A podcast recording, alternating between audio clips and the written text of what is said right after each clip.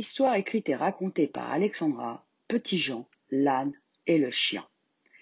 Petit Jean se promenait près d'un pré quand il vit un paysan accompagné d'un âne et d'un chien.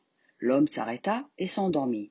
L'âne se mit à manger de l'herbe. C'est alors que le chien s'avança vers celui-ci et lui dit Cher compagnon, je meurs de faim. Pourrais-tu te baisser que je puisse prendre le pain dans ton panier? L'âne l'ignora pendant un moment. Puis il lui répondit Ami, je te conseille d'attendre que ton maître ait fini sa sieste, et il te donnera sans faute à son réveil ton repas. Il ne saurait tarder. C'est alors qu'un loup affamé sortit du bois. L'âne appela au secours le chien, mais le chien, n'ayant pas apprécié son comportement, lui rendit l'appareil.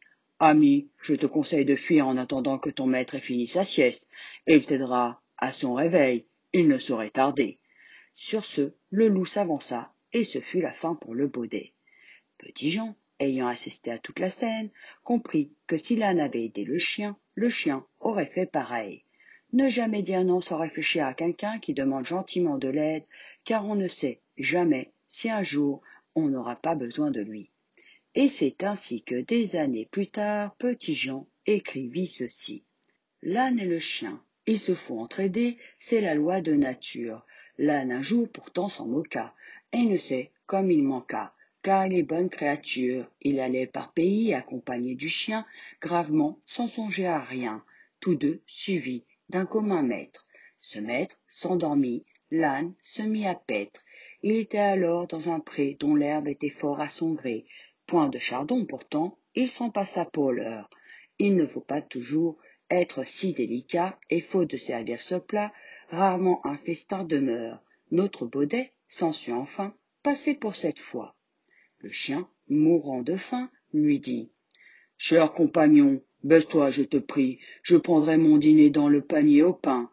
Point de réponse au mot, le roussin d'Arcadie craignit qu'en perdant un moment, il ne perdît un coup de dent.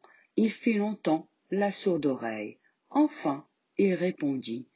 Ami, je te conseille d'attendre que ton maître ait fini son sommeil, car il te donnera sans faute à son réveil ta portion accoutumée, il ne saurait tarder beaucoup. Sur ces entrefaites, un loup sort du bois et s'en vient. Autre bête affamée. L'âne appelle aussitôt le chien à son secours.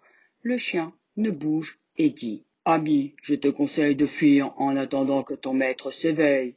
Il ne saurait tarder, détale vite et cours, que si ce loup t'atteint, casse-lui la mâchoire, on t'affairé de neuf. Et si tu me veux croire, tu l'étendras Pendant ce beau discours, Seigneur Loup étrangla le baudet sans remède.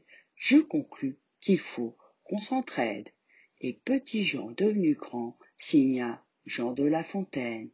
Aux petits, moyens, grands kids et aux adultes, merci de m'avoir écouté et on se retrouve bientôt pour de nouvelles aventures.